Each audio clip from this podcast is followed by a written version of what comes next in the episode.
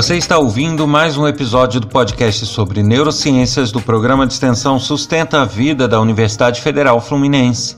Eu sou Adriano Freitas, pós-graduado em neuroaprendizagem, especialista em neuropsicologia clínica. Neste episódio, eu vou comentar umas perguntas que chegaram sobre a solidão. É possível viver bem sozinho? E eu volto a lembrar aqui do meu livro disponível na Amazon, é só buscar lá meu nome que vocês vão achar. Existe ele na versão impressa, eletrônica, para venda, para empréstimo.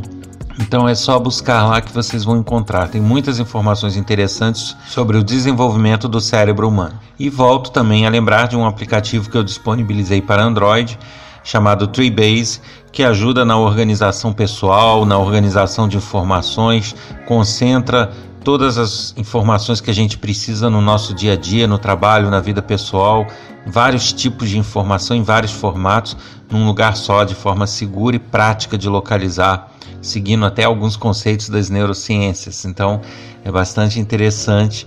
Quem tiver interesse, quiser, é de graça. Basta buscar na Google Play Store pelo nome Treebase. Vai estar aqui o nome correto na descrição desse episódio.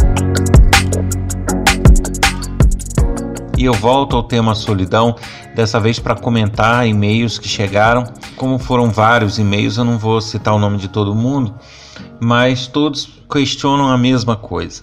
É, ouviram o um episódio anterior sobre a solidão sobre né, a, a, espiral que pode ser gerada pela solidão, né, de depressão, tristeza, melancolia. Viram que também existe algumas pessoas que conseguem desenvolver mecanismos para lidar bem com a solidão. Isso geralmente é desenvolvido desde a infância. E perguntam, né? Uma pessoa que não teve esse desenvolvimento infantil muito ligado à solidão, que desenvolveu esses mecanismos, né, se foi uma pessoa bem social, bem sociável e que se encontra numa situação de solidão, se é possível viver bem, né, ou não, ou se a pessoa vai estar incomodada o tempo todo por estar sozinho.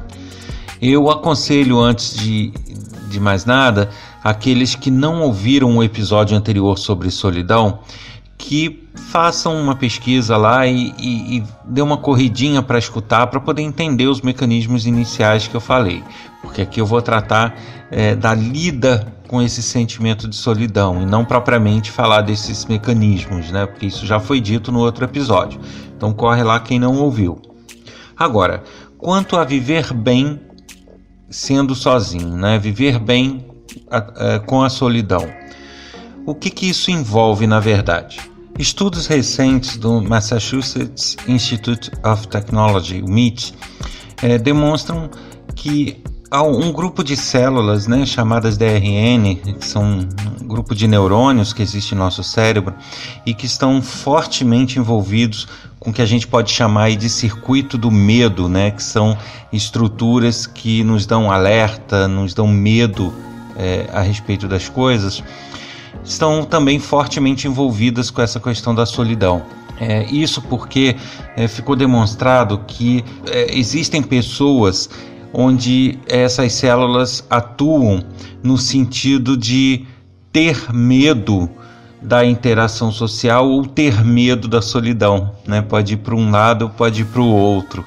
Isso significa que algumas pessoas, ao se encontrarem com grande interação social, elas buscam ameaças nessa interação, né? Elas ficam entre aspas, desconfiadas e buscando coisas que possam afetar negativamente ela através daquela interação. E por isso ela busca se isolar. E isso, somado a todos aqueles conceitos que eu já falei no episódio anterior, empurra a pessoa realmente a ser uma pessoa mais sozinha, no caso de pessoas criadas dessa forma. Da mesma maneira, existem pessoas que, mediante a solidão, começam a despertar medo né? Então, além de todas aquelas questões já faladas, ainda tem um quê de medo, né? o medo de ficar sozinho, de terminar os dias sozinho, o medo de, em certas situações, não ter a quem recorrer. Então, é, isso se junta àquilo que já foi dito no episódio anterior e torna as situações mais é, extremas, né? tanto no sentido de gostar da solidão ou de não gostar. Mas comentando aqui uh, os e-mails que foram recebidos, né, as pessoas colocam essas questões. Bom, mas eu cresci no ambiente social, eu cresci tendo interação com a família, eu cresci tendo muita interação com os amigos e de repente eu me encontro numa situação de solidão. Quer seja nesse momento de pandemia que enfrentamos através do isolamento social que se fez importante e que a pessoa respeita esse isolamento, né? Porque tem gente que nem isso respeita. Essas pessoas, ao respeitar o isolamento social, se sentiram aflitas e, e abaladas com isso, né? Elas perderam essa interação social que fazia tanto bem para elas. E outras nem tanto pela pandemia, né? N questões pessoais e da vida tornaram a pessoa mais sozinha. E todas elas questionam a mesma coisa nos e-mails, né? Com palavras diferentes, com jeitos diferentes, mas questionam: poxa, é possível viver bem sozinho? Né? É possível estar sozinho e estar bem? Sim, é possível. E eu vou dar algumas dicas para isso, né? O que ocorre é que tanto naquelas situações ditas anteriormente, quanto nessa questão do medo descoberta pelo MIT, você tem é, uma tendência a ficar remoendo essa solidão, né? Você ficar com seu foco de atenção nela. Até porque é uma tendência humana de que tudo que nos incomoda ter nossa maior atenção, justamente para que a gente possa nos livrar disso que nos incomoda. Então, se a gente, se algo incomodasse a gente e a gente não desse a menor bola, a gente não desse importância para isso, a, a gente não teria preocupação de nos livrar das coisas que nos incomodam e buscar o nosso bem-estar. É, certo? Então, isso é, nos impele a buscar saídas né, das situações aflitivas, dos problemas que a gente tem no nosso dia a dia. Então é uma tendência natural nossa de que tudo que nos incomoda ter ser nosso alvo de atenção. E no caso da solidão, a gente, ao ficar sozinho e, e, ser uma pessoa que depende dessas interações sociais, a gente começa a focar muito nisso. Né? A gente começa a desviar nossa, nossa atenção o tempo todo para esse fato. Né, para esse fato de estarmos sem interação social, sem conversa, sem, sem estar com outras pessoas. Mas como lidar com isso? É, se como eu falei, um ponto principal dos problemas é que o foco é atraído a isso, uma solução seria o que? Tirar o nosso foco disso. Né? E aí a gente precisa ter uma certa força de vontade, porque é, nem sempre a gente vai ter hábitos ou uh, ações que vão ser mais fortes do que essa atenção que a gente vai dar para o fato de estar sozinho. Então, o primeiro ponto para que a gente tire o foco e consiga se sentir bem sozinho é encontrar coisas nessa solidão que nos fazem bem, mesmo que sejam coisas pequenas. Vocês têm que imaginar que o nosso cérebro é altamente condicionante. O que, que eu quero dizer com isso? Que se você é, repetidamente toma certas atitudes, se você repetidamente é, faz determinadas coisas, você cria uma rotina, você cria um hábito. Isso é um condicionamento que é feito pelo nosso cérebro. Eu já falei também sobre isso em outros episódios, então não vou repetir aqui, mas o fato é que então se faz necessário que você crie bons hábitos. Né? Não adianta você estar sozinho, estar incomodado com isso, ligar a televisão e ficar jogado lá num canto pensando sobre essa solidão. Isso não vai melhorar nem vai passar. Né? Isso vai, é, em alguns casos, se agravar muito. É, em outros casos, ficar estável, mas em boa parte deles se agravar. Então, a ideia é não fazer isso é buscar pequenos prazeres, mesmo que você não consiga a princípio um prazer ou algo que te estimule muito. Né? Ah, não tem nada que eu faria que me faria esquecer completamente isso. Realmente, pode não haver, né? Até porque algumas pessoas focam muito nisso, então seria muito difícil. Porém, nós temos pequenos prazeres diários, né? Pequenas coisas que nos agradam, muitas vezes comer um doce ou assistir um, um certo programa de televisão, ou ouvir um certo podcast, ou ler algum tipo de leitura. Esses pequenos prazeres diários, a gente tem que investir neles. Né? A gente tem que ressaltar esses prazeres diários em nosso dia a dia. Um hábito ele acaba gerando uma pequena dependência nossa. E isso é um, é um caminho muito bom, um caminho que pode ser muito saudável para a solução dessa questão da solidão. Então, muitas, muitas vezes você gosta de assistir um certo programa de TV onde tem comentaristas políticos, ou outro onde tem humor, e, e aí todo dia, naquele horário, você reserva aquele tempinho para parar tudo e ir lá assistir. Né? Criar esse hábito e manter e cultivar esse hábito vai ser saudável.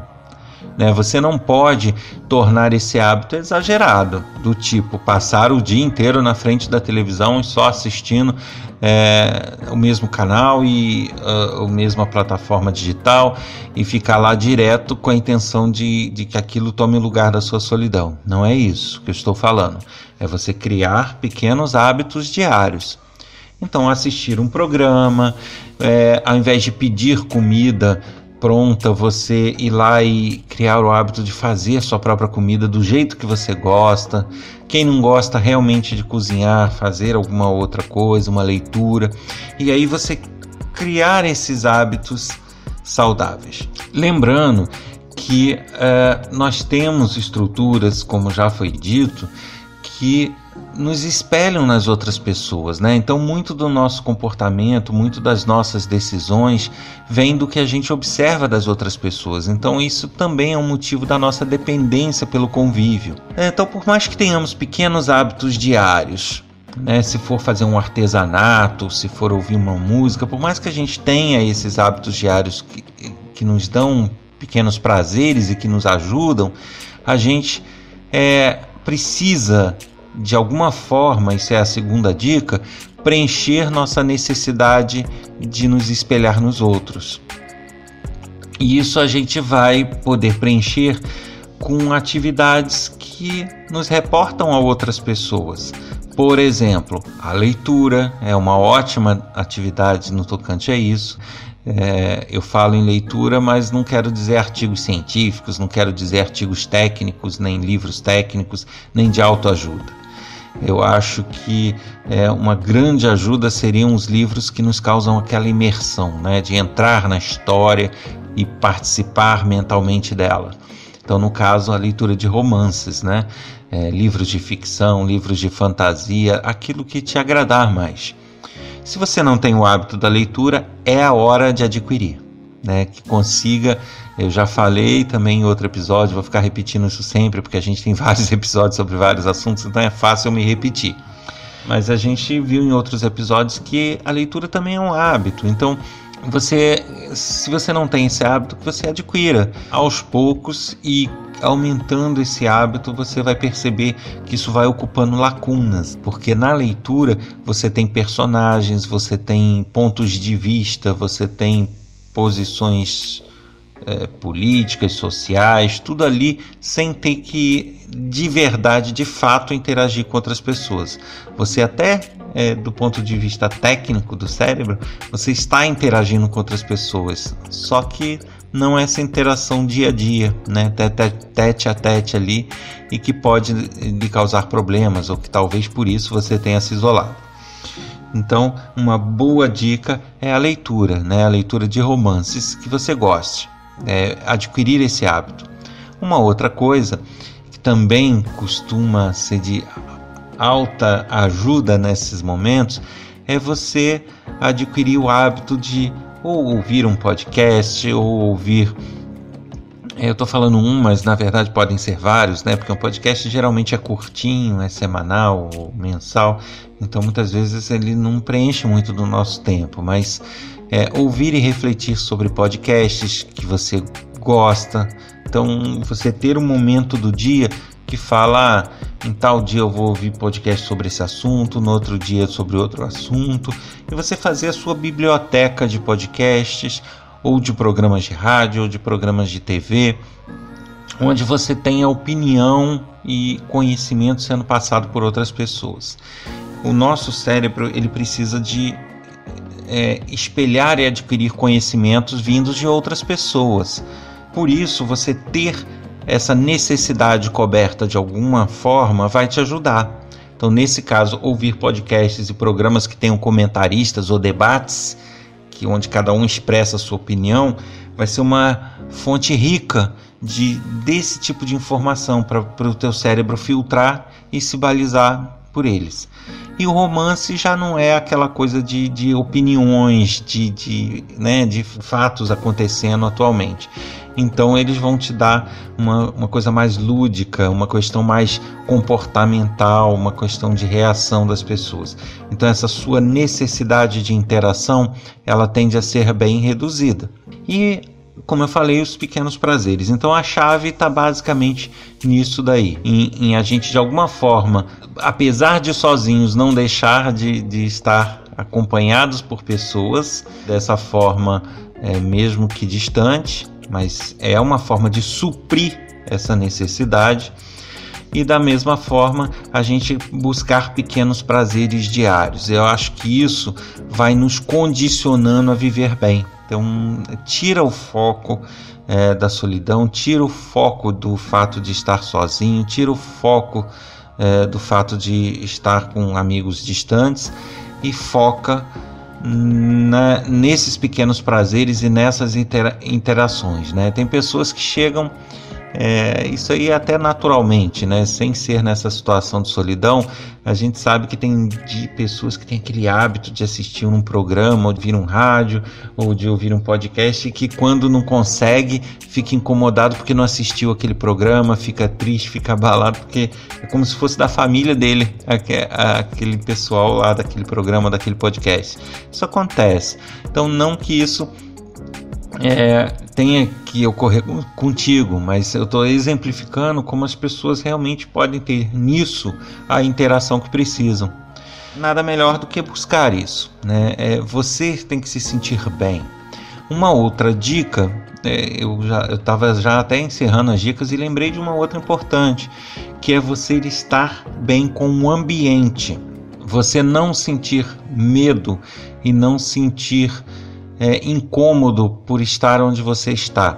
Isso também é de grande ajuda. Então, se, você, se a sua casa não está arrumada da forma que você gostaria, se a tua casa não tem é, de repente a aparência que você gostaria ou não tem é, o jeito que você gostaria, né? Não precisa ser uma super casa, não precisa ser, né? Quem não gostaria de ter uma uma casa toda bacana, cheia de recursos, mas muitas vezes isso não é o que nos move, o que nos traz a felicidade. Então, você pode ter uma casa modesta, mas ela tem que estar confortável para você.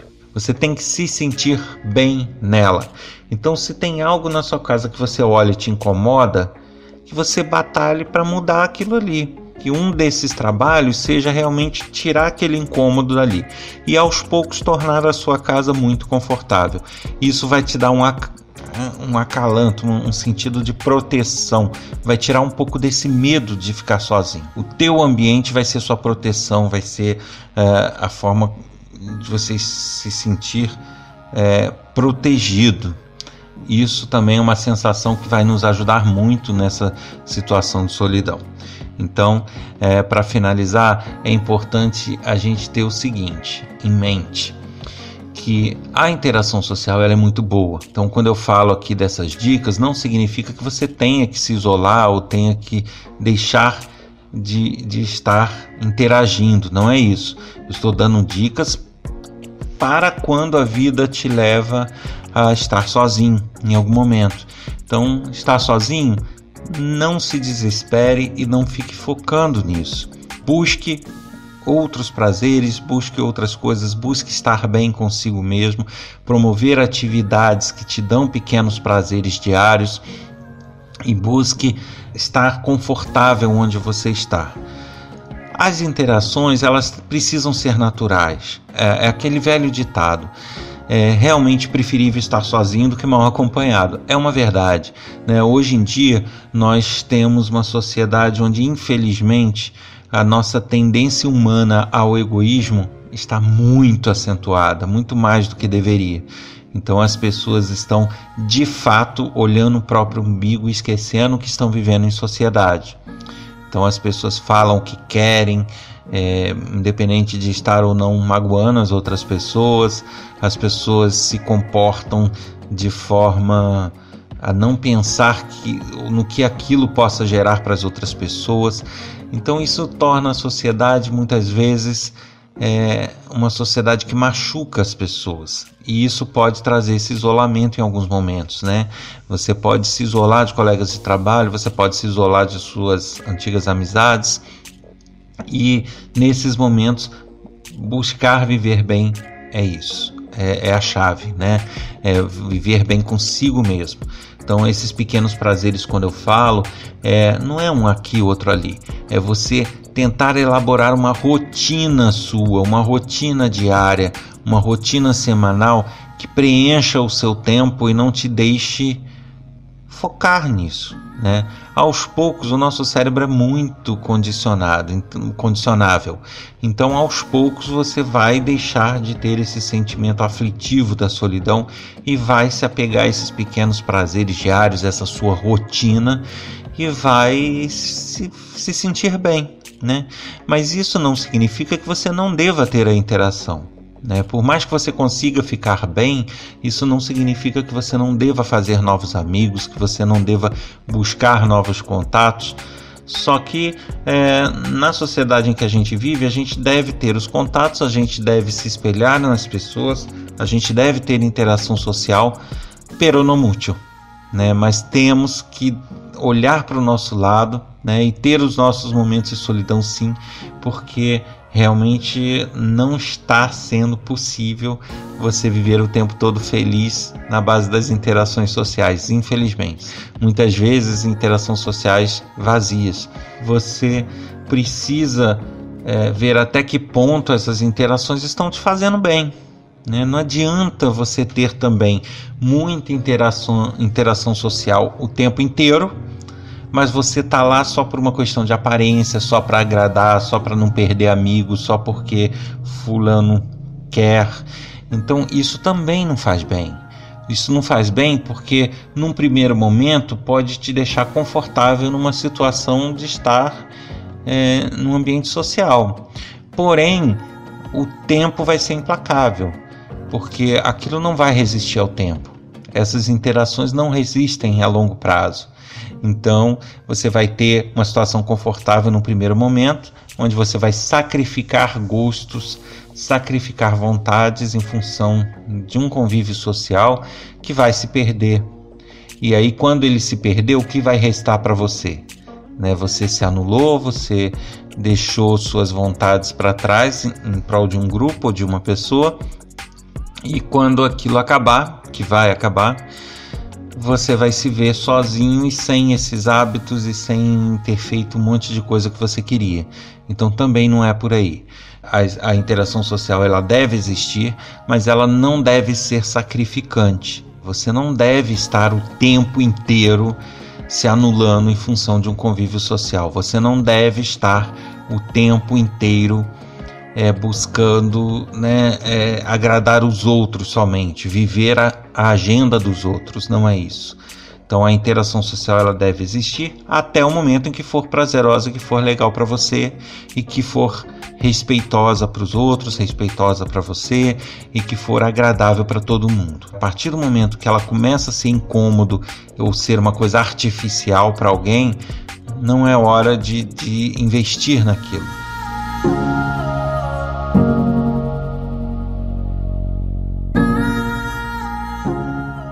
Você ouviu mais um episódio do podcast sobre neurociências do programa de extensão Sustenta a Vida da Universidade Federal Fluminense. Eu sou Adriano Freitas, pós-graduado em neuroaprendizagem, especialista em neuropsicologia clínica. Se você deseja enviar comentários, críticas, sugestões, Basta escrever um e-mail para podcast@sustenta-vida.com. Eu encontro vocês na próxima semana. Até lá.